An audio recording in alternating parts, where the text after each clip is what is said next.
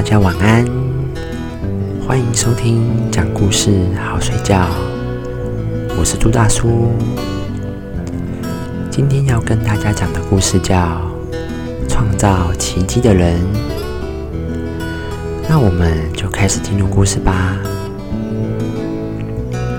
福报像水，你我就像水面的船，福多水涨船自高。容易行驶，浮少水低船搁浅，寸步难行。有一天下午，我跟一个朋友到郊区散步，突然有一个穿着破烂的老人家靠了过来，手中提着一袋袋的青菜在推销。那些青菜的卖相极差。菜叶脱水枯黄，上面还有一个个虫咬的小洞呢。但这位朋友二话不说，一口气就买了三袋。这位老人家还很不好的意思解释：“这菜是我自己种的，前一阵子下起大雨，菜都泡烂了，样子不好看，真的很抱歉。”老人家离去之后，我问朋友说：“你回家真的会吃这些菜吗？”朋友想也不想的说：“不会，这些菜已经都不能吃了。”那我问朋友说：“那你为什么还要买呢？”朋友就说：“因为那些菜不可能有人买，如果我也不买，那个老人恐怕……”就没有收入了。这位朋友的善行让我十分的佩服，所以我就追上了老人，也跟他买了一些菜。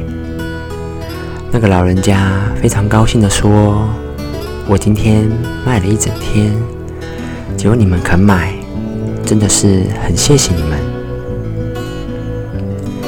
那几把根本不能吃的青菜。让我上了宝贵的一课。当我们陷入低潮的时候，都希望有奇迹降临在我们自己身上。但当我们有能力的时候，是否愿意去做那个创造奇迹的人呢？有人认为这世界上没有奇迹，也有人老是盼望奇迹降临在自己的身上。但我们是否曾经做过那个制造奇迹的人？只要每个人都愿意去做微小的善行，其实也能凝聚出庞大的希望呢。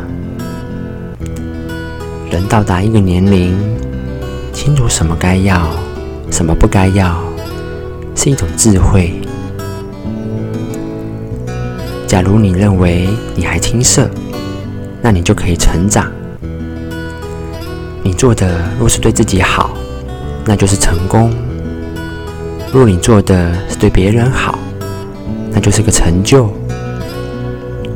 外貌是一时的，不长久，且久了会变成庸俗。